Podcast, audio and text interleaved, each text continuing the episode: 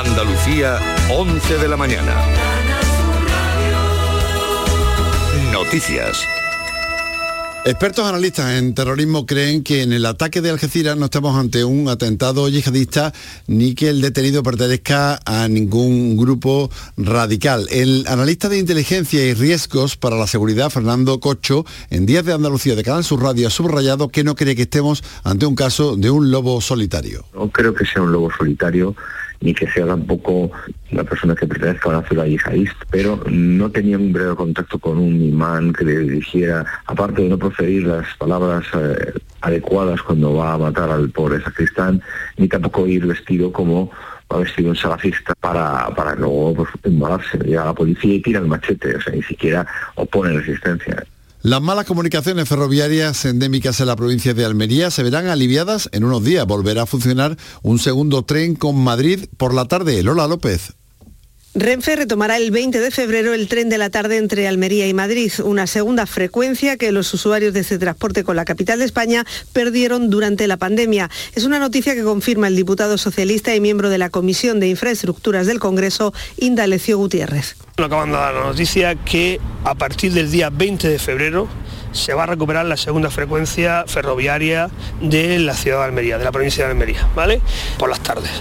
Durante tres años Almería solo ha contado con el servicio de un talgo con salida desde Almería a Madrid, el de las siete y media de la mañana. Por cierto que hace unos minutos que Iberia ha restablecido la conectividad, por lo que sus sistemas de facturación y embarque funcionan ya normalmente. Desde ayer este problema había provocado numerosos retrasos y hasta cinco suspensiones en los vuelos de la compañía que partían desde Madrid, ya que obligaba a efectuar estos procedimientos a mano. Iberia ha reiterado sus disculpas a todos los clientes. En internacional les contamos que el Kremlin asegura que el presidente ruso Vladimir Putin sigue abierto para mantener contactos con su homólogo alemán Olaf Scholz después de que el canciller anunciara que volverá a hablar por teléfono con el líder ruso, aunque por el momento no se ha programado ninguna conversación oficial. Sobre la mesa estará la entrega por parte de Alemania de tanques a Ucrania. Ambos líderes conversaron la última vez a principios de diciembre, durante casi una hora. Entonces Scholz pidió a Putin hallar una solución diplomática a la situación en Ucrania y retirar las tropas de ese país. De vuelta a Andalucía, desde esta mañana San Antonio va a recorrer las calles de la localidad de Trigueros en Huelva después de dos años sin procesión. Unas 36 horas durará el recorrido del santo. A su paso se realizan las tradicionales tiradas de viandas que este año en récords. Es una de las fiestas más singulares en el calendario nubense María José Marín. Hasta 31 tiradas hay previstas, aunque no se descarta alguna más espontánea. Desde ventanas y balcones volverán a lanzarse todo tipo de alimentos que serán recogidos por las personas que siguen esta procesión. Estas fiestas patronales son una de las más particulares a nivel nacional y son también reclamo turístico para cientos de visitantes llegados desde distintos puntos de la geografía. El alcalde de Trigueros es Cristóbal Romero que el santo que tiene que recorrer todas las viviendas, una por una, pararse en todas las puertas de todos los vecinos del pueblo, pues de ahí que el recorrido se haga muy largo. En deportes, la española Carolina Marín se quedó con la miel en los labios al perder con la surcoreana Si Jung An en la final del abierto de Indonesia tras una hora y 20 minutos de partido menos ha durado lo que han tardado en recorrer la media maratón de Sevilla. Los ganadores, ya los tenemos el limón. El etíope Waleng y la norteamericana Betsy Sain han ganado la media maratón de Sevilla. Él en una hora y 28 segundos, con medio minuto de ventaja sobre el segundo. No ha llegado a lograr su objetivo, que era bajar su marca personal establecida en 58 minutos. Ella ha batido el récord de la prueba femenina con una hora, 8 minutos y 25 segundos. Eso sí, han ganado, pero los 12.500 corredores siguen cruzando la ciudad, así que siguen los problemas de tráfico. Tenemos dos grados en Córdoba y Granada, tres en Jaén, cinco en Huelva, seis en Sevilla, siete en Cádiz, ocho en Málaga y diez la máxima en Almería. Andalucía, 11 de la mañana y cuatro minutos. Servicios informativos de Canal Sur Radio. Más noticias en una hora. Y también en Radio Andalucía Información y canalsur.es. Escuchas Canal Sur Radio. La radio de Andalucía.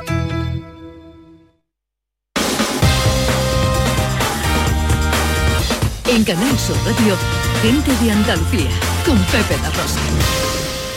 Queridas amigas, queridos amigos, muy buenos días. Pasan 5 minutos de las 11 y esto sigue siendo Canal Sur Radio.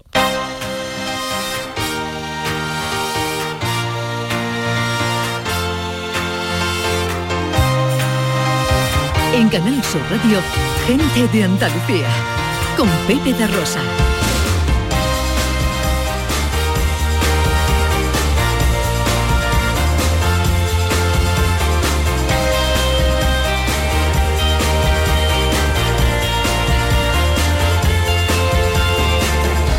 Hola, ¿qué tal? ¿Cómo están? ¿Cómo llevan esta mañana de domingo 29 de enero de 2023? Eh, despedimos ya el, bueno, en lo, que a programa se refiere, el mes de enero, el primero de los meses de un año que tiene 12 y que a la vuelta de que antes de que te lo esperes ya estamos otra vez con los polvorones. Así que mm, vamos a aprovechar lo que tenemos por delante, lo que tenemos por detrás ya no lo podemos aprovechar, bueno, algunos sí, pero sobre todo lo que tenemos enfrente, lo que tenemos aquí, hoy, el presente. Y enfrente tengo a Irene López y a María Chamorro, que es lo más, lo más grande ya que hay, no hay otra cosa más grande. Bueno, que estamos en el estudio Valentín García Sandoval, que tomamos el relevo de la gran Carmen Rodríguez Garzón, afrontamos tres horas de radio apasionante aventura para pasear por Andalucía con María Chamorro, que está pendiente de todo en la producción. ¡Hola María! Irene López Fenoy a los botones. Y con la mujer que vino a la vida para darle vida a la radio.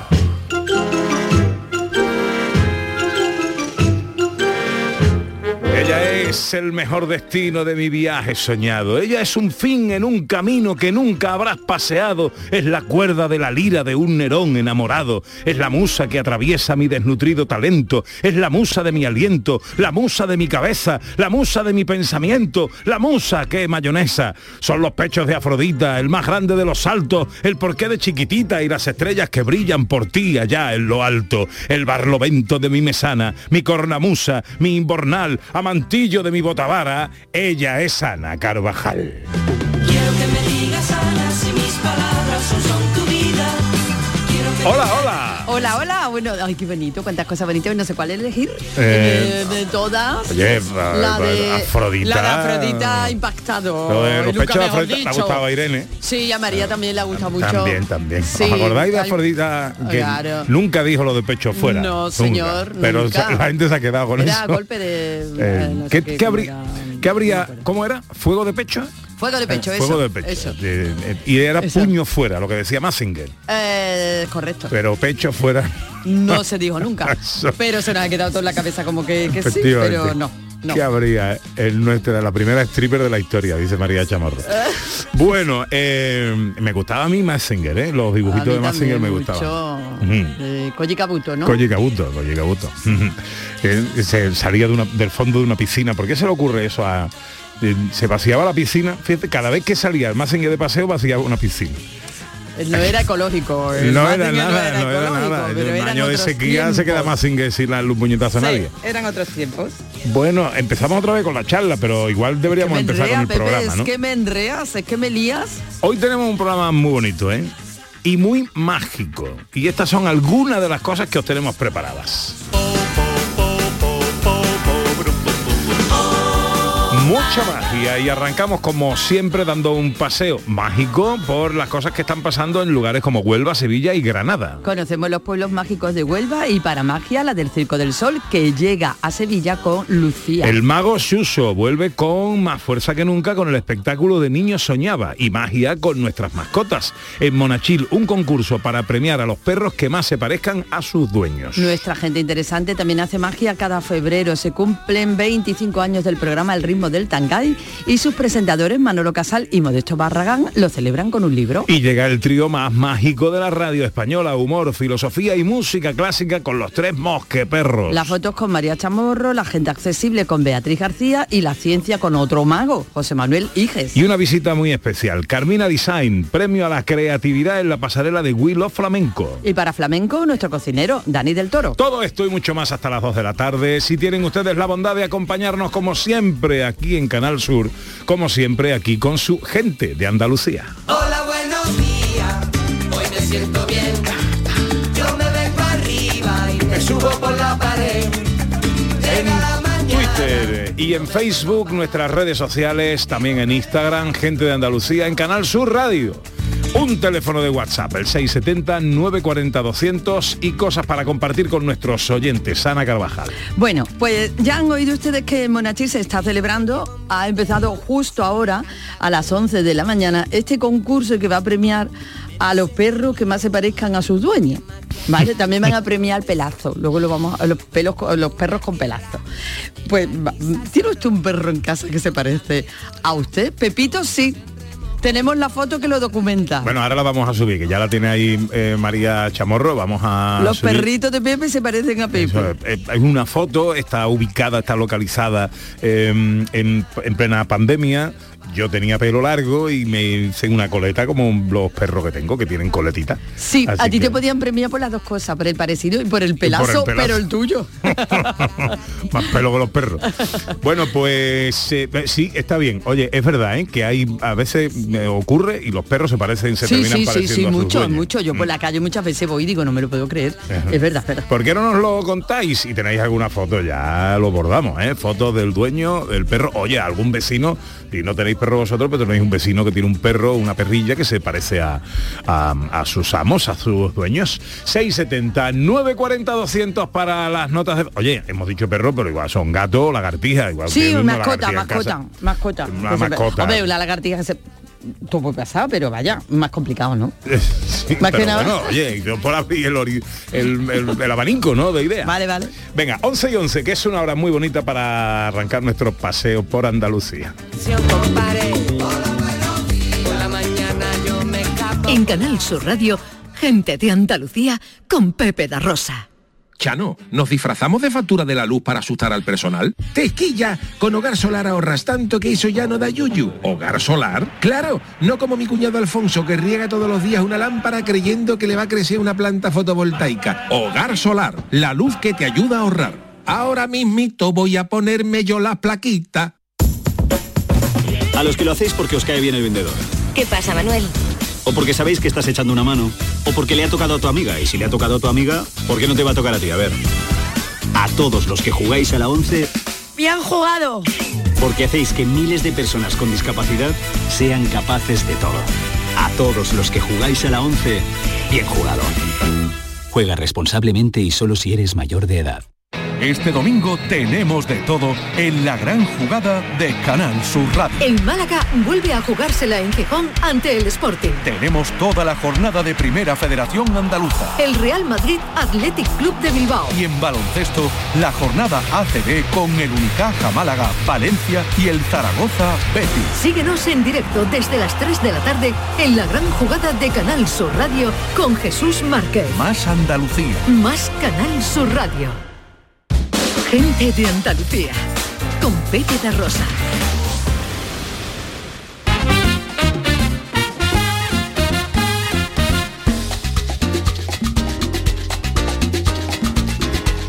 Trece minutos pasan de las 11 de la mañana de este domingo que se presenta en Andalucía con algunas nubes, intervalos en la vertiente mediterránea y los cielos despejados en el resto. Unas temperaturas que, bueno, eh, dicen que mañana se pasa el frío, pero de momento lo tenemos. Y no vamos a superar los 15 grados en Almería, los 14 en Cádiz, Huelva y Málaga y también en Sevilla, 13 en Córdoba, 12 en Granada que registrará la mínima del día con 6 grados bajo cero. Me gusta mucho cómo la AEMET eh, indica las temperaturas que van a ser las mínimas hoy en Jaén y Sevilla que van a ser menos cero. Ojo al dato, ¿vale? Vale. Y Jaén que tendrá 10 grados eh, de máxima. Hoy arrancamos nuestro paseo en Huelva.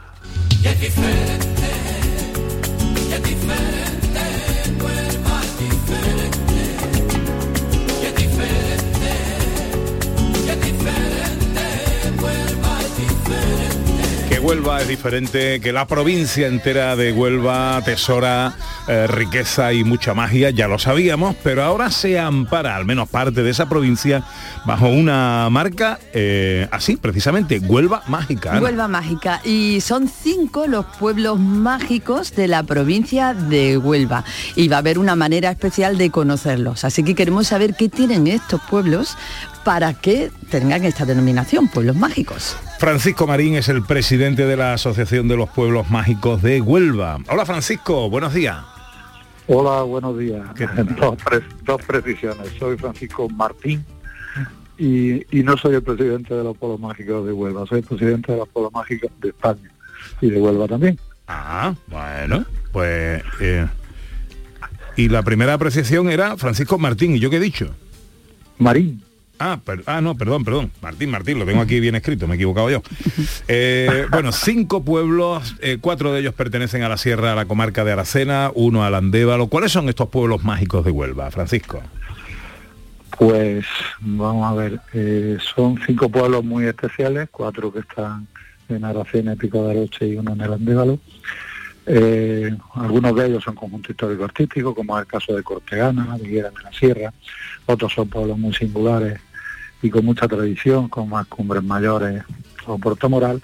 Y después, pues por antonomasia, está Paimogo, que significa precisamente el país del mago que está en el Andévalo, allí al lado del Chanza, haciendo frontera con Portugal. ¿Qué tiene que tener un pueblo para pertenecer a esta lista de pueblos mágicos? Nosotros nos basamos en 10 razones, le llamamos nosotros, pero básicamente eh, pueblo mágico para nosotros lo que significa es pueblo vivo.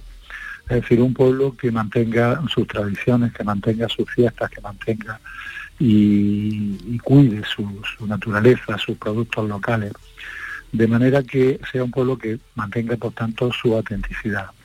Cuando un pueblo mantiene su autenticidad, es un pueblo que es único. Entonces, eh, no es un parque de atracciones como han convertido desgraciadamente a muchos pueblos los fines de semana, sino que es un pueblo que en, en esta nueva vía que se está imponiendo del turismo de experiencia, del turismo de sensaciones, del turismo incluso de sentimientos, pues los pueblos mágicos tienen mucho mucho que ofrecer. Después, por supuesto, además de todo esto, pues tienen que tener algunos servicios que, que se le puedan prestar al, al turista, como es aparcamientos, como señalética en el casco urbano, como es ah, servicio de alojamiento, de restauración, etcétera, de manera que la, la experiencia de visitar eh, un pueblo de estos pues sea una experiencia mágica que, que, que no solamente se lleve uno eh, esa vivencia, sino que además eh, pues sea una magia que, que de alguna manera le haga regresar, ¿no? Porque no solamente queremos que vayan, sino sobre todo queremos que vuelvan.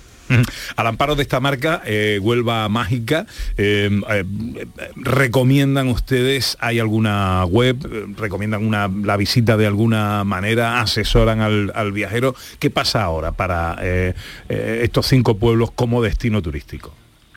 Tenemos la, gran suerte de que estos cinco pueblos mágicos de, de Huelva están trabajando conjuntamente, son ellos los que han creado la, la marca Huelva Mágica y nosotros evidentemente la hemos amparado.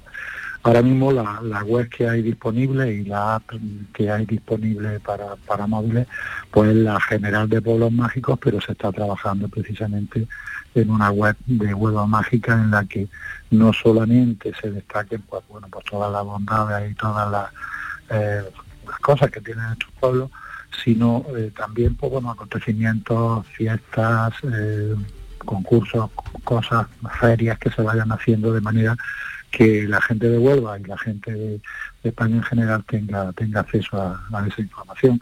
En eso se está trabajando y bueno, pensamos que antes de Semana Santa también estará disponible en la web de Huelva Mágica.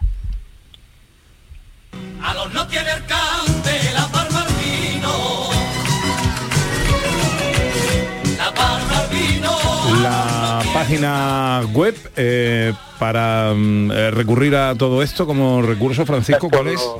Es pueblosmágicos.es www.pueblosmágicos.es Ujú. Esa es la página general de, de Pueblos Mágicos y bueno, y ahí está también toda la información de, de los pueblos mágicos de, de Huelva. Yo- Francisco- yo. Sí, dígame. No, no, que, que quería destacar de, de estos pueblos que, que- que no solamente mantienen sus tradiciones, etcétera, sino que hacen una gran labor cultural, por ejemplo, el caso de, de Cortegana, que precisamente este año ha sido premiado con el premio Pueblos Mágicos a Evento Cultural por sus jornadas medievales. Las jornadas medievales de Cortegana no son solamente las más antiguas de Andalucía, están declaradas de, de interés turístico y cada mes de agosto, especialmente este último mes de agosto, después de la pandemia, han congregado allí pues a decenas de miles de personas para disfrutar de una, de una fiesta tan singular. ¿no? Es decir también de la centenaria cabalgata de, de Claro. De la Sierra. Bueno, Eh, claro, es que como entremos en detalle de cada uno, tenemos toda la mañana aquí para, Claro, para contar. Remitimos a, nuestros oyentes. del jamón de Cumbre Mayores o la del Gurumelo de Paimolo. Son pueblos mágicos, son pueblos muy, muy, muy, muy Mm. Francisco Martín, presidente de la Asociación Pueblos Mágicos de España, que por supuesto es eh, engloba también ahora a los pueblos mágicos de Huelva. Muchas gracias por atendernos y que tenga usted un feliz domingo, amigo. Gracias a vosotros y seguimos feliz domingo también para vosotros.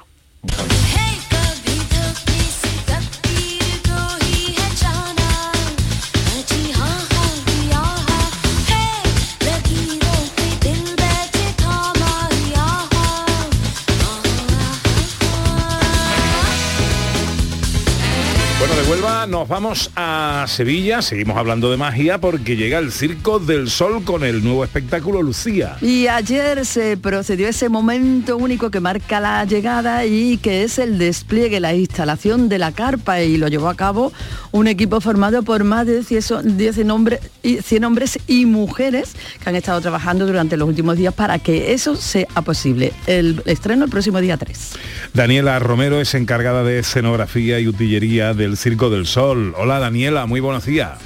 Hola, buenos días. ¿Qué tal? ¿Cómo estás, amiga? Pues muy bien, un poco cansada, pero acá estamos levantando todavía el espectáculo. Bueno, ¿cuándo se termina de montar todo? Eh, terminaremos en unos cuatro días de montar, en tres días ya estamos en entrenamientos con los artistas y eh, estamos listos para el 3 de febrero estrenar aquí en Sevilla. Estreno 3 de febrero con Lucía. ¿Qué vemos en este nuevo espectáculo del Circo del Sol? Bueno, Lucia, com- su nombre es la, la, la unión de la palabra luz y lluvia. Ajá. Por eso nosotros lo pronunciamos Lucia. Ah, Eh, Lucía. Lucia, eh, es un espectáculo inspirado en México. Eh, cuando digo inspirado, estoy diciendo no, no, no vamos a ver el estereotipo de México.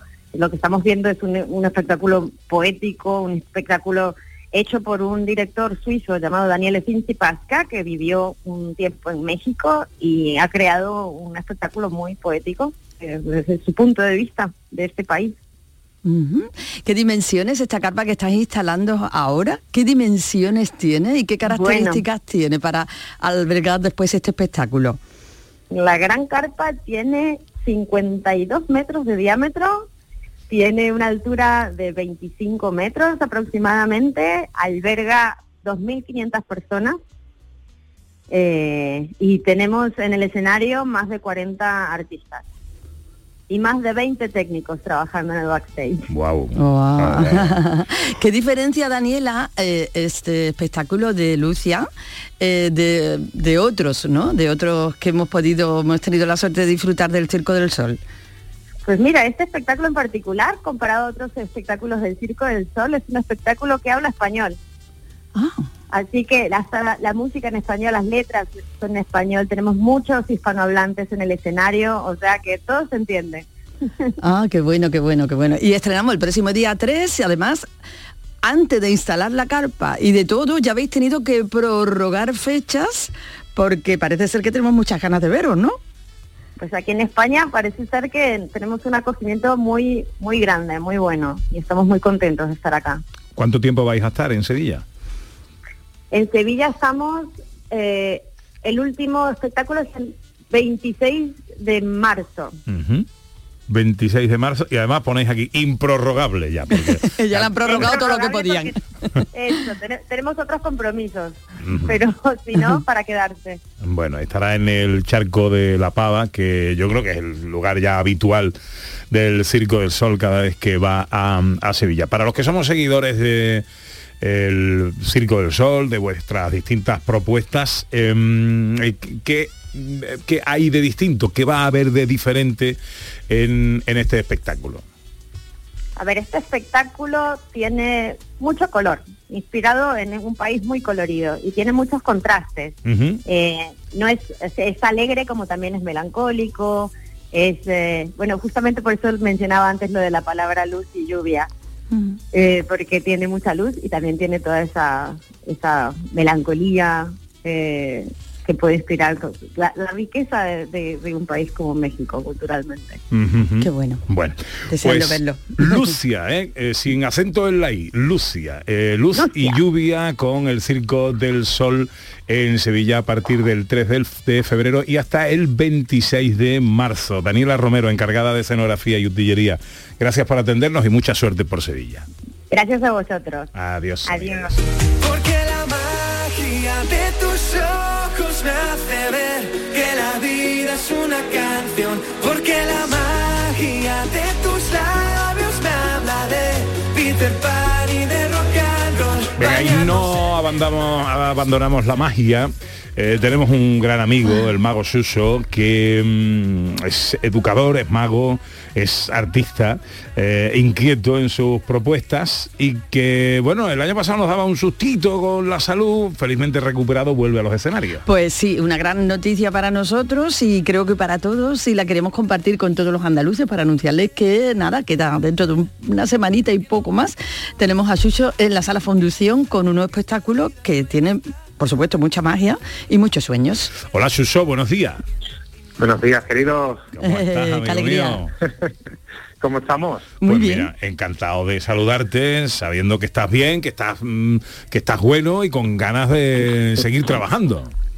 Qué bien, sí, qué maravilla. Ya el año pasado, después del sustito, ya tenía ganas de, pues eso, de llevar mi magia y compartirla con todos ustedes. Bueno, pues eh, y lo haces con el espectáculo de Niños Soñaba. ¿Qué es esto? Efectivamente, de Niño Soñaba es un espectáculo que está inspirada en el, en el mundo de, lo- de los pequeños, el mundo de los pequeños. Yo me considero un niño eterno y, y los niños siempre están ilusionados y siempre están soñando. Entonces se llama de Niño Soñaba porque lo que vamos es hacer, pues todos esos sueños que tienen los pequeños, lo vamos a llevar a la realidad, lo vamos a, a convertir en realidad. Por ejemplo, en el, en el show va a ver quién, nu- quién no ha soñado alguna vez hacer un dibujo, dibujarlo y que se haga realidad. Pues eso sucederá en el show. ¿Quién no ha soñado alguna vez de pequeño convertirse en mago? Pues alguien de allí se convertirá en mago durante un, un ratito. Transformar el dinero. eh, un espectáculo con mucho ritmo y sobre todo muy participativo. Mm, o sea que todo el que vaya va preparado porque también va a ser o va a tener la oportunidad de ser mago un ratito, ¿no? Sí, además va a ser un espectáculo participativo, o bien desde sus asientos o bien en, en el escenario. Ajá. Y además lo, lo mejor es que, que también va a tener y tiene pinceladas educativas, con lo cual está recomendado para niños desde 3, 4 añitos hasta pues hasta mayores de 99. Eh, vale, o sea que para todos los públicos no es un espectáculo ni infantil ni adulto, o sea, un espectáculo abierto y con disfrute para todos. Es un espectáculo familiar y de hecho muchos mayores dicen, oye, es que yo pensaba que era para niños solamente y he traído a mis peques, pero es que el espectáculo sí, sí, es para, para todos los públicos y, y se van pues eso, con una cara de felicidad de Qué pues, bueno. eso, el espectáculo dura una hora y diez aproximadamente y dicen, oye, pues nos vamos, nos has hecho eh, desaparecer todos los problemas, hemos pensado, no hemos pensado en nada, el- nos hemos disfrutado mucho y, y sobre todo eso, nos vamos más felices. Bueno, que eso es lo importante en una en un espectáculo de entretenimiento como esto. Pues sí, la verdad es que eso yo, mm, además, eh, algo curioso, que es que en esa sala, en la sala de fundición, fue cuando estrené ese show de Niño Soñaba hace ya 20 años.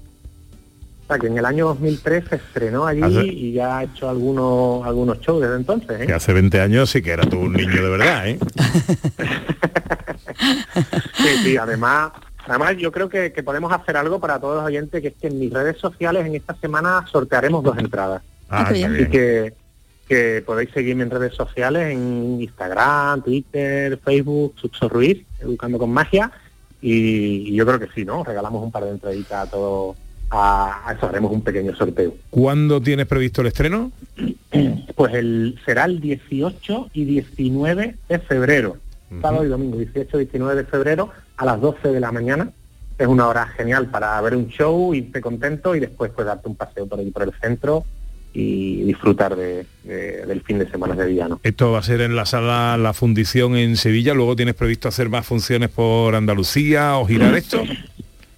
Bueno, es que ahora mismo estoy también con, ¿sabes? Con, con el, con el libro Educando con Magia y ahora estoy haciendo mucha formación a docentes, estoy dando conferencias, cursos de formación con la magia educativa para que, pues eso, para que todos los docentes lleven la magia educativa a, a sus aulas. Entonces, esta semana voy a Linares, después, del, después del show estaremos haciendo magia en Torrevieja, ah, hay también otro evento aquí en Sevilla que será en el Fibes, y, y eso para, para conseguir que, que cada vez más docentes lleven la magia a su, a sus bien. colegios y que los peques aprendan de una forma diferente. Aquí, bien. Aquí me está contando mi realizadora Irene López que llevó a su peque a una clase contigo y salió entusiasmado.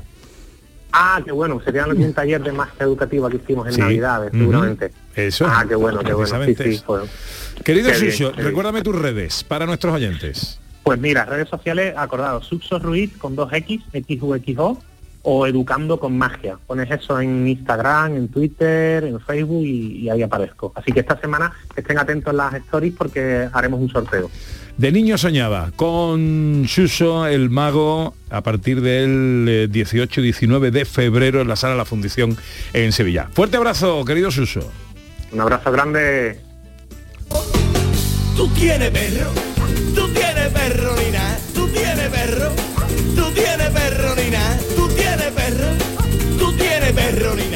Bueno, pues vámonos de Sevilla hasta Granada porque en Monachil, que me gusta a mí este pueblo, que me gusta a mí Monachil, yo recomiendo, ¿eh? Eh, cu- cuando vayáis a Sierra Nevada, que mucha gente va a Sierra Nevada a lo mejor pues desde Cádiz, desde Córdoba o desde Sevilla, y se salta a Monachil, va directamente por la carretera de la montaña, pasar por Monachil, que es un sitio bellísimo. Bueno, pues en Monachil eh, tenemos eh, una propuesta muy curiosa, muy original. Ana Carvajal. Sí, señor. Se celebra el quinto concurso fotográfico de mascotas y tiene varias categorías. Y una de las categorías premia al perro que más se parece a su dueño. Qué bueno. Tiene otras también muy bonitas. Esa. Y también premia al perro con mejor pelazo. Bueno, pues vamos a ver qué está pasando por aquí. José Morales es el alcalde de Monachil. Querido alcalde, buenos días. Hola, buenos días, Pepe, ¿qué tal? Encantado de saludarte, amigo. ¿Cómo estamos? Igualmente. Pues muy bien, muy bien por aquí. ¿Tú tienes perro, alcalde? Eh, pues mira, yo en este caso no, no tengo perro, mi familia sí tiene también perro y tal, pero yo en este caso en estos momentos no, no tengo perro. Pero es verdad que hay muchos perros aquí en Monachil, la verdad. Bueno, bueno, bueno. Eh, eh, cuéntanos, ¿esto se lleva mucho tiempo haciendo? ¿Cómo se os ocurre esta idea? ¿Cuánta gente participa? Cuéntanos. Sí, pues mira, eh, estamos hablando ya de la quinta edición. Y lo vinculamos en este caso a la fiesta de San Antón, que es el patrón de aquí de Monachil, se celebra en torno al 17 de enero. Y bueno, como San Antón es el patrón de los animales, pues la verdad que nos lo propusieron desde una asociación que hay aquí en Monachil que se llama Asociación por Pata, que se encarga en este caso pues de la adopción de, de perros, también hacen el trabajo de cuidado de las colonias felinas de aquí del municipio. Y nos propusieron este concurso tan bonito y tan interesante pues bueno, pues animando también a que la gente pues tenga bien a sus mascotas y bueno, pues ofrezcamos también otro atractivo en este caso a, la gente que nos visita, ¿no? Con este concurso tan, tan original. Claro que sí, además alcalde está muy bien porque eh, no solo el rato de diversión, de disfrute con nuestras mascotas ahí y todo ese rato tan divertido, sino que además tiene un fin benéfico y todo lo que se recaude pues va precisamente para esta asociación y ayudarle así a buscar a las mascotas un hogar. Claro, efectivamente, sí, sí. La verdad que la Asociación por Pata aquí en Monachil hace un trabajo durante todo el año eh, muy bueno. Desde el propio ayuntamiento también lo, apoyamos económicamente y como dices, con la recaudación de hoy, con la inscripción que son 5 euros y también en este caso pues la gente puede entrar también en algunos sorteos y también adquirir algunos productos, pues todo ese dinero efectivamente va, a ese fin que, que tan importante es, ¿no? Y que tengamos pues cuando tengamos una mascota en este caso la cuidemos y sobre todo pues nos pensemos muy bien el adquirir una mascota porque no, no podemos luego después abandonarla. Bueno, y hay, no hay muchos parecidos, ¿se han visto ya muchos parecidos, perros Bueno, parecidos pues a su mira. dueño? ya están llegando por aquí, quizás lo escucharéis un poco de fondo, ¿no? Que están aquí ya los perros. Sí, hay ambiente, hay ladrando ambiente, alcalde. entre ellos. Sí, sí, sí, lo estaremos por aquí. Y ahora, bueno, estamos ya deseando de que va- van a ir desfilando y con un jurado en este caso que hay, pues irán viendo cada uno las distintas categorías y sobre todo esa del perro más parecido a su dueño, pues la verdad que es muy divertida, porque claro, todos también los que estamos aquí vamos opinando y al final pues decimos, pues que verdad, hay unanimidad en este caso de que, de que ese perro es exactamente igual que su dueño.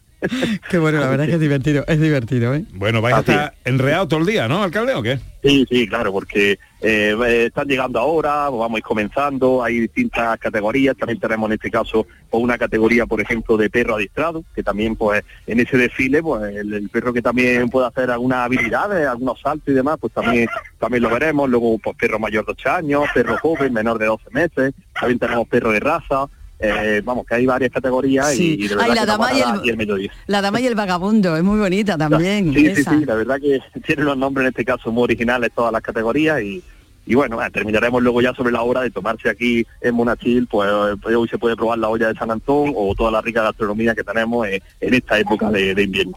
Bueno, pues eh, todo esto evidentemente celebrando eh, San Antón en Monachil con este concurso original en el que se premiará a los perros que más se parezcan a sus dueños. No, no hemos preguntado, ¿el premio en qué consiste?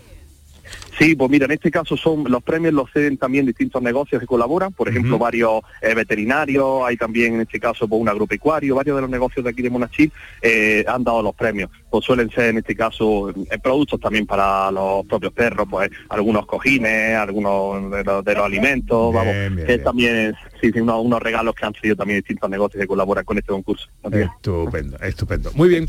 Bueno, pues alcalde, querido José Morales, alcalde de Monachil, que es un placer volverte a saludar, que disfrutes mucho de este día, hombre, y gracias por atendernos. Muchas gracias a vosotros. Esperamos aquí en Monachil, en Sierra Nevada, como ha dicho. Aquí estamos. Muy recomendable, ¿eh? muy recomendable Monachil, que además tiene una carretera eh, muy bonita, que llega también a Sierra Nevada, eh, y se pasa uno por un pueblo que es bellísimo con una gente muy buena. Y para eso está también en la lista de los pueblos más bonitos de España, o sea que reconocido mundialmente.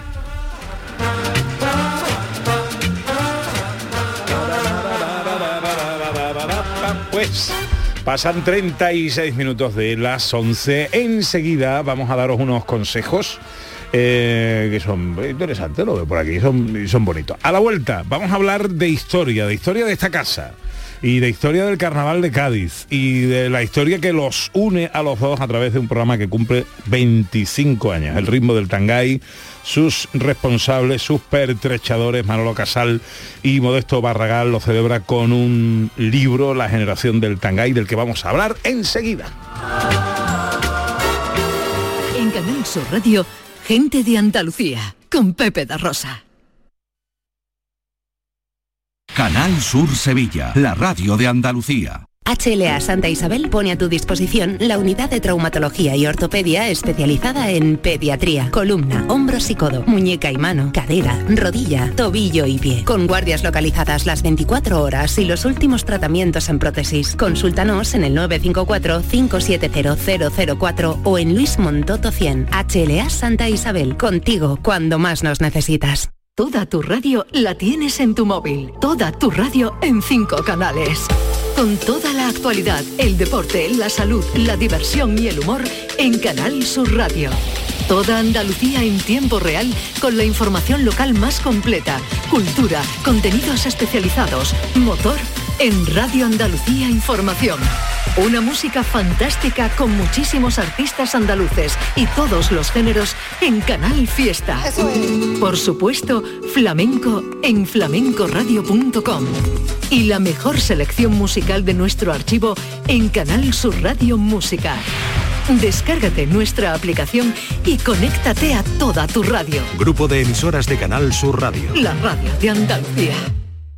Este 2023 escribe tu propia historia con Social Energy. Toma la mejor decisión del año e instala paneles solares de primeras marcas con hasta 25 años de garantía. Ahorra hasta el 90% de tu factura de luz e ilumina tu hogar noche y día con nuestras baterías. Pide tu estudio gratuito y aprovecha las subvenciones disponibles 955 44 11 11 y socialenergy.es. La revolución solar es Social Energy. Vete a dormir con una sonrisa, con el show del comandante Lara. El humor más travieso, los invitados más divertidos, las mejores versiones musicales de Calambre. Yuyu, Abraham, Sevilla, el niño de Luquelele, yo qué sé, a ver dónde lo metemos todo. El show del comandante Lara. Los domingos en la medianoche en Canal Sur Radio. Más Andalucía, más Canal Sur Radio. En Canal Sur Radio, gente de Andalucía, con Pepe da Rosa. Me gusta la gente que cuando saluda te aprieta la mano con fuerza y sin dudas. Me gusta la gente. 20 minutos casi para las 12 del mediodía. Esto es Canal Sur Radio, esto es Gente de Andalucía. Eh, información de- de- deportiva. Sabéis que los aficionados del tenis tenéis una cita con la final del Open de Australia. Están en juego pues el título y el número uno mundial. eh, quitando a nuestro chavalito, pero bueno, esto es lo que hay, el tenis es complicado. Eh, bueno, pues acaba de ganar el segundo set Djokovic, que también ganó el primero 3-6 y 6-7 después de jugar un tiebreak. Ahora arranca el tercero. Eh, hablamos de Cádiz, de su carnaval, de esta casa y de quienes mejor os lo cuentan.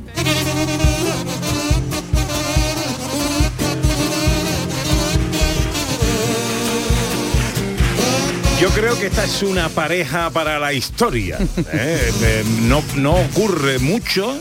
eh, a lo mejor, no sé, Joaquín Prat y, y, y como eh, de- Laura. y Laura Valenzuela. Laura Valenzuela eh, no sé quizás se me ocurre se me ocurre alguno más y pienso pero eh, Zipizape, tipicol. El gordo y el flaco. En la radio sevillana, eh, tu padre Es verdad, el tío y el sobrino. El tío Pepe y su sobrino, sí, Cierto, bueno, cierto. Más, más, más local, desde luego. Manolo Casal y Modesto Barragán. Pero tan viejos somos ya, man. hay que ver los ejemplos que nos has puesto, ¿eh? Bueno, no, no, porque esto pasa a lo largo de la historia Claro. muchas veces. Os lo has puesto como históricos, no como... Aquí esta pareja de desecho. Estamos Oye, eh, eh, 25 años del programa El ritmo del Tangay. Con el carnaval más tiempo. Sí, hombre. ¿Cuándo carnaval- arrancáis con esto? En el 90. Canal Sur empezó en el 90 y el ritmo del Tangay es del 96, 97 y 98. Pero sabes que Tangay en Andalucía se le llama a todo lo que tiene que ver con el carnaval de Cádiz y que se ofrece por televisión o por la radio. Es una marca que se ha quedado ahí ya indeleble por los siglos de los siglos. ¿eh? La gente ya no dice cuándo empieza el concurso, sino cuándo empieza el Tangay. ¿Cuándo empieza el Tangay? Porque. Tangay qué es en Cádiz. el alboroto, eh, el propio caos del carnaval. Un El jaleo, jaleo, un alboroto, se le llama tangay. Se forma un tangay allí. Y cogimos esa palabra en el año 96, después de varios años en los que Modesto y yo, con, con Juanito Manzorro, con José Guerrero Yuyu, con Javier Osuna, habíamos de alguna manera innovado mucho en las retransmisiones radiofónicas del carnaval cuando llegamos a partir de 1990, porque nos dieron manos libres, eh, José María Durán y, y Luis Vaquero, y ustedes que sois de CAI que sabéis a ver lo que hay que hacer allí, ¿no? Y lo que hicimos allí fue radio moderna, radio de unos locos de 25 años que además veníamos de ve. dentro, conocíamos muy bien el paño y, cambiamos un poquito la manera de hacer la retransmisión, que estaba dominada en aquel momento eh, por Radio Cádiz de la SER, por Radio Nacional de España, con grandísimos profesionales de la comunicación como eh, José Manuel Pedreño, eh, Juan Manuel Pedreño, perdón, Carmen Colla, Pepe Benítez, Enrique Treviño, Enrique Márquez, pero claro, era un modelo que llevaban haciendo el falla desde los años 50 o 60. Eh, y cuando aparece Canal Sur, yo creo que estábamos obligados a hacer algo Claro. distinto para llamar la atención. ¿no?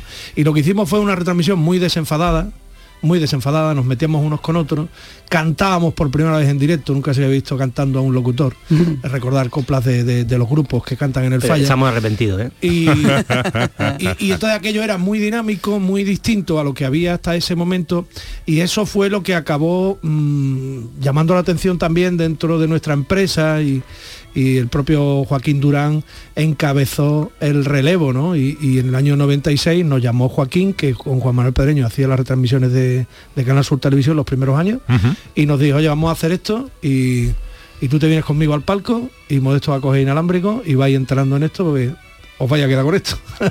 y, y efectivamente nos, nos quedamos con eso. Y ya también fue todo muy didáctico, ¿sabes? Porque era la primera vez que se eh, transmitía el concurso para toda Andalucía, no solo la final, como lo hizo la española en los años 80, eh, sino que se transmitía desde el primer día de clasificatorias por la radio.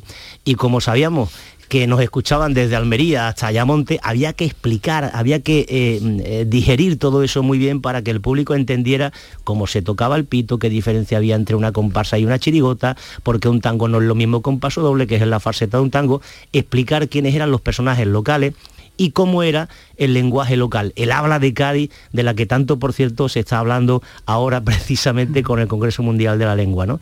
Todo eso hizo eh, que aquello explosionara y se convirtiera en un auténtico eh, punto de inflexión en lo que es el carnaval de Cádiz en estos momentos. Yo creo que no solo el carnaval de Cádiz, eso influyó en todo, en la cultura, en la industria, en, eh, la cantidad de libros que se están escribiendo del carnaval, películas que se están haciendo sobre Cádiz y el carnaval, tesis doctorales, en fin, todo eso está relacionado en este libro que hemos llamado Generación Tangay, precisamente porque consideramos que desde 1990 a nuestros días toda una generación se ha criado de la mano de Canal Sur en lo tocante al carnaval. Y hoy el Carnaval de Cádiz pues, ha entrado ya en la industria cultural española, las agrupaciones giran por toda España, cantan en el Liceo de Barcelona, cantan en la Gran Vía de Madrid, en el Euskalduna de Bilbao.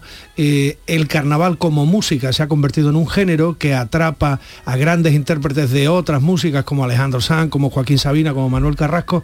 En fin, ha habido un boom mediático que ha sido liderado por esta casa, por Canal Sur, y que ha transformado la manera de entender el carnaval de Cádiz fuera de Cádiz. En fin, Pepe, que como ves, nos ponemos a charlar y no paramos. No, no, a podéis encanta. ir, ya Está volveremos. intentando preguntar, ¿Eh? Pepe, y no hay A mí me manera. encanta, pero no, no, yo tengo, tengo preguntas, tengo preguntas, porque eh, eh, a efectos antropológicos, ¿esto es bueno o esto es malo? Es decir, ¿alguien de Cádiz os ha reprochado eh, que por culpa vuestra, por culpa de Canal Sur y de la popularización a nivel nacional de esto, eh, se haya, no sé, desvirtuado el, el carnaval, la fiesta en sí, la, la para el gaditano? A ver, hay algún eh, que otro estudio sobre el tema y algún que otro artículo eh, de gente bastante reputada que habla de lo que ha significado en cuanto a la uniformidad que ha sufrido el carnaval de todos los puntos de Andalucía, claro, porque el carnaval en muchas comarcas andaluzas tenía sus singularidades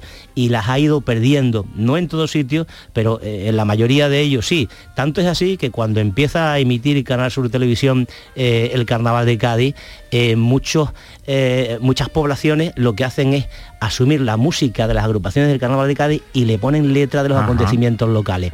Claro, pero esto no solo ha pasado en el carnaval, esto ha pasado también con la romería del Rocío, con la romería de la Virgen de la Cabeza, con la feria de Sevilla. la Semana son Santa. la Semana Santa, son acontecimientos tan potentes que cuando se pone en manos del medio de Cuando comunicación. la tele pone el foco, Exacto, eh, todo- empieza a tener influencia porque, porque se abre.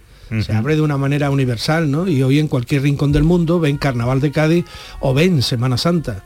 Y como nosotros vertebramos parte de la misión de esta casa era desde el origen la vertebración de Andalucía y estos acontecimientos eh, culturales, lúdicos, tienen una fuerza tremenda porque, porque dan una idea identitaria de, de- de Andalucía. ¿no? El carnaval de Cádiz se celebra en todas partes, es una fiesta universal, en todas partes tenía connotaciones especiales, peculiaridades, y lo que hay que pedirle a esos pueblos es que mantengan esas peculiaridades, aunque luego se miren en el espejo de Cádiz en carnaval o se miren en el espejo de Sevilla a la hora de cargar sus pasos de Semana Santa. Esto, esto realmente va con los tiempos, es globalización y es lo que hay, ¿no? ¿Esto eh, ha supeditado a los autores del carnaval de, de Cádiz? Hombre, los autores del Carnaval de Cádiz se han sentido influidos a la hora de componer eh, cuando saben que salen en la tele. ¿eh? Eh, ellos están compitiendo. Primero tienen que agradar al jurado, cuyos gustos conocen, para ver si van pasando de fase. Y después tienen que agradar al público. Ellos saben que dependiendo de la temática que traten, van a ser más digeridos o no en distintas comarcas de Andalucía. Por eso en algunas ocasiones se les ha criticado de que la temática no es local, que se pierde el localismo. La fiesta del Carnaval de Cádiz no deja de ser una fiesta local. Pero yo creo que los grandes autores eh, pasan un poco de eso y concursan abiertamente sin pensar en lo que les gusta al jurado y sin pensar lo que les gusta al público. Ellos van a, a competir y a hacer lo que les da la gana, que es lo que decía, por cierto, eh, nuestro añorado Juan Carlos Aragón, eh, que cierra el libro con uno de los códigos QR, mm, eh, de los muchos códigos QR que tiene este libro, que aprovecho para decir que no es un libro solo para leer, eh, queridos compañeros, es un libro para eh, ver, es un libro mm, para los que quieran solo entretenerse, porque hay muchas fotografías, hay artículos de reputados periodistas y de conocidísimos carnavaleros, y hay mucho vídeo, eh, en algunos casos inéditos, que van a sorprender a la población. Eh, claro, a lo largo de estos de, tantos años y de tanto han pasado muchas cosas. Eh, eh, yo quiero preguntaros por alguna. Eh, por ejemplo, en esta vocación de hacer más cercano para el espectador de Almería o de Málaga, de Sevilla, de Córdoba, de Jaén o de Granada, eh, lo que se canta en el falla. Hubo un año, creo que se hizo un año, una prueba, que fue la de subtitular el, y, y aquello no gustó en Cádiz. No, no, aquello gustó generó nada. una indignación en Cádiz que yo comparto. eh, Que yo comparto. Es decir, cuando yo me acerco a una fiesta que no conozco, procuro entenderla sin tocar sus esencias. ¿eh? Eh, y nosotros llevamos toda la vida escuchando cosas en inglés. Y, óperas en, en- alemán y, en italiano, ¿no? Y no nos hemos quejado. ¿Por qué, por qué hay gente por ahí que eh, lo que tiene contra el carnaval de Cádiz es que no se les entiende? Pues ponga usted atención, oiga, ¿a usted le interesa esto? Pues ponga usted atención porque estos señores se expresan en español. El español de Cádiz, que por cierto, el español de Andalucía es el español. Y nosotros, los gaditanos y los sevillanos, que tuvimos una relación extraordinaria con el descubrimiento de América, casa de contratación, etcétera, etcétera, no vamos a entrar en la historia, nuestro castellano es de los más ricos que hay en el mundo. De ahí que el Congreso Internacional de la Lengua se venga a Cádiz. ¿Por qué? Porque tiene un argot propio, tiene un diccionario propio, es una fábrica de inventar palabras, es el rincón del mundo. En Cádiz se inventan muchas palabras o se revisan otras palabras y se le dan otros significados. Además, si eso, una se, riqueza si y eso una se traduce, tremenda. pierde la esencia, ¿sabe? Hasta la rima, pierde la rima y pierde la esencia. Por cierto, recuerdo que el primer programa de televisión, no solo de carnaval, sino que habla de los eh, de la terminología gaditana, es el ritmo del tangay. Eso ocurrió hace 25 años, figúrate. ¿eh? Sí, sí. Cuando preguntamos a la gente, ¿qué significa mm, eh, bastinazo? Aliquindoy, Washinai, Guarnío. Estas palabras maravillosas. ¿Cómo se toca el pito? Fíjate qué tontería, Pepe. La gente no sabía cómo se tocaba el pito, y pero ya que la gente Pepe. había que soplar. Soplar. No, no todo es soplar, Y no, no solo, no solo no se ha tocado la esencia, sino que Cádiz ha evolucionado mucho con los tiempos, ha aprovechado este tirón mediático y, y del virtuosismo que había en esa ciudad, eh, es- ya es que, es que ha explotado y, y allí hay artistas por metro cuadrado más que en ningún otro rincón del mundo. Hay 5.000 cantantes todos los años, hay autores que generan... mm, pues ocho pasodobles, ocho cuplés, ocho tangos, un popurrí, una presentación todos los años, eso la industria discográfica no lo aguanta. Bueno, los grandes artistas eh, estrenan discos cada dos o tres años, ¿no? En Cádiz se estrena todos los años. Tú te Cada fijas- año, y en el desarrollo del concurso incluso eh, se, mm, se hacen letras nuevas por la evolución del Sí, propio sí. concurso en sí. Tiene ¿no? su propia vida el concurso. Ajá. En ese mes ocurren cosas extraordinarias que solamente conocen los que están allí dentro. El metacarnaval que nosotros eh, le decimos. Fíjate si han cambiado las cosas en estas tres décadas largas que cuando estaba terminando la española y llega a Canal Sur, el formar parte de una agrupación del Carnaval de Cádiz estaba todavía eh, mal visto por la sociedad. ¿eh? Y si además eras de una chirigota o un cuarteto, bueno, poco menos que, en fin, eh, no estaba considerado. Y ahora estamos asistiendo a la edad de oro desde el punto de vista de la consideración de la sociedad del Carnaval de Cádiz.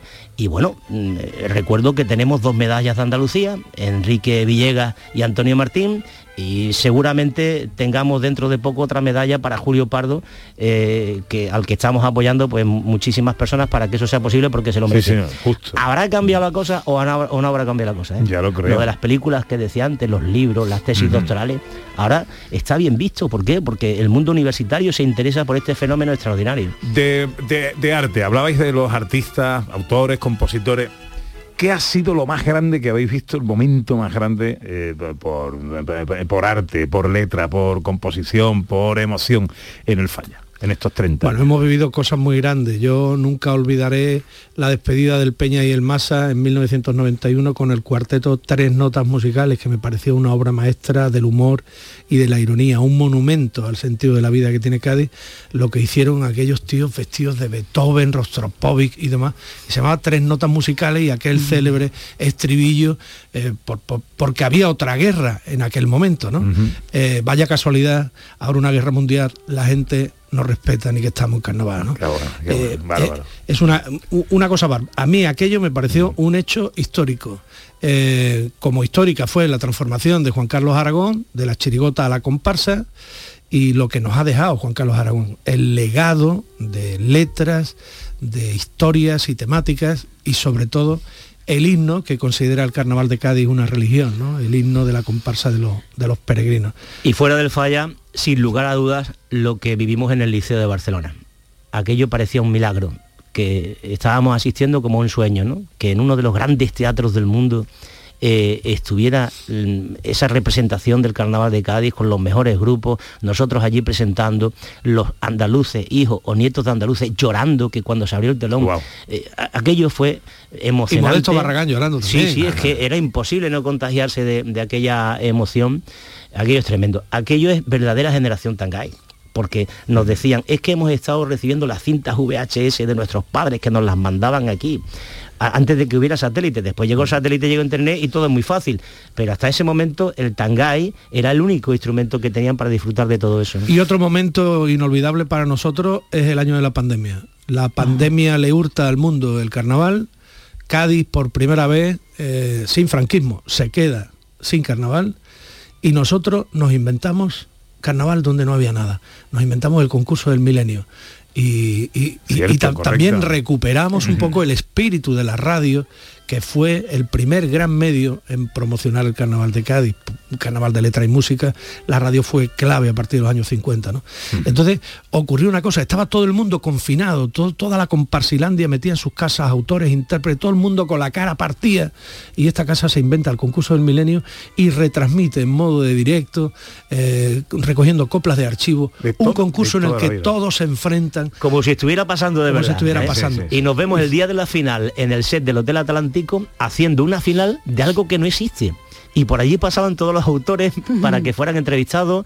Nuestro queridísimo Juan Manzorro, que fue la última vez con el que compartimos un acontecimiento carnavalesco, aquello fue fantasmagórico, pero estaba pasando de verdad. Y la gente estaba viendo aquello que no existía. Y no vean la gente de Cádiz cómo nos agradecía a nosotros eso.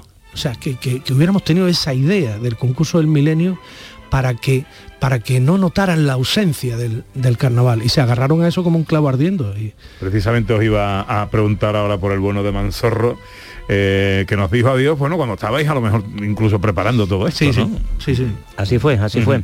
Juan Carlos Aragón termina y Juan Manzorro empieza con el capítulo que llamamos presentación a sala, porque todos los capítulos del libro eh, reciben el nombre de las partes de la actuación de una agrupación. Presentación, paso doble, tango, parodia, rumbita callejera, hasta el fallo del jurado, que es con lo que termina. Entonces, la presentación a sala debía eh, venir de la mano de un gran compañero que es uno de los mejores locutores que ha tenido la historia del carnaval de Cádiz, que es Juan Manzorro. Bueno, este libro debería estar, el, el- se debería dar en historia, ¿no? Por lo menos en los colegios de Cádiz, ¿no? Es historia, es historia. Tiene Cádiz, historia, tiene reflexión, tiene documentación, de manera que le va a gustar a todos, ¿no? A los periodistas necesitados de información, a los universitarios necesitados de documentación, a los frikis que quieren coleccionarlo todo en No el se carnaval. queden ustedes sin el libro, señores, que es fundamental. Oye, muchas gracias por la dedicatoria. ¿eh? Eh, Manolo Casal y Modesto Barragán firman esta generación Tangay, la historia del carnaval gaditano en la televisión andaluza, 30 años promocionando Cádiz y su gran fiesta. Felicidades a los dos. Muchísimas por el libro, gracias, por compañero. supuesto, pero por los 30 años que lleváis ahí Muchas gracias, dándole al Tangay. Un besito para toda Oye, Andalucía. Y gracias por que sé que habéis dormido poco y que, en Sí, fin, sí, sí. gracias por Se venir. nota en la carita, ¿no? En la carita se nota. Se te nota en la carita. Que no, hombre, que lo podíamos haber hecho por teléfono, pero ve- veros aquí cerquita mía Sí, eh, y cerquita nuestra es un, un lujazo para nosotros. Os quiero mucho. gracias. Cuidaos. Igualmente. Un abrazo Muchas gracias, familia. Bueno, que estamos llegando a las 12. Es tiempo para la información en Canal Sur Radio.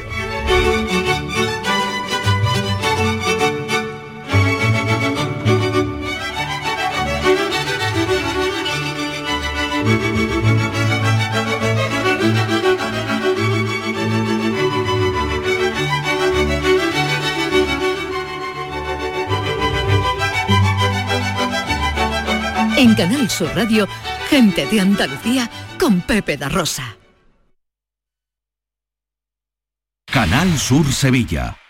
Este lunes, a partir de la una de la tarde, llega el análisis de la actualidad en la jugada de Sevilla de Canal Sur Radio. En directo desde el restaurante La Coartada en la Plaza de Cuba número 2.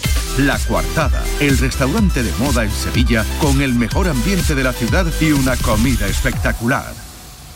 Descubre Canal Sur Podcast, nuestra plataforma de contenidos especializados, exclusivos, de producción propia.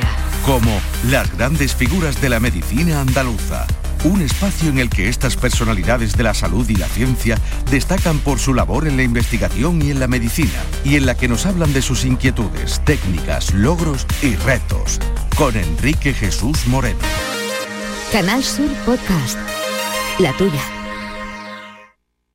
La mañana de Andalucía con Jesús Vigorra es una auténtica referencia en la radio. Información útil, actualidad y sobre todo cercanía, por muy lejos que estés. Yo llevo en mi maleta garbanzo, lentejas, chorizo.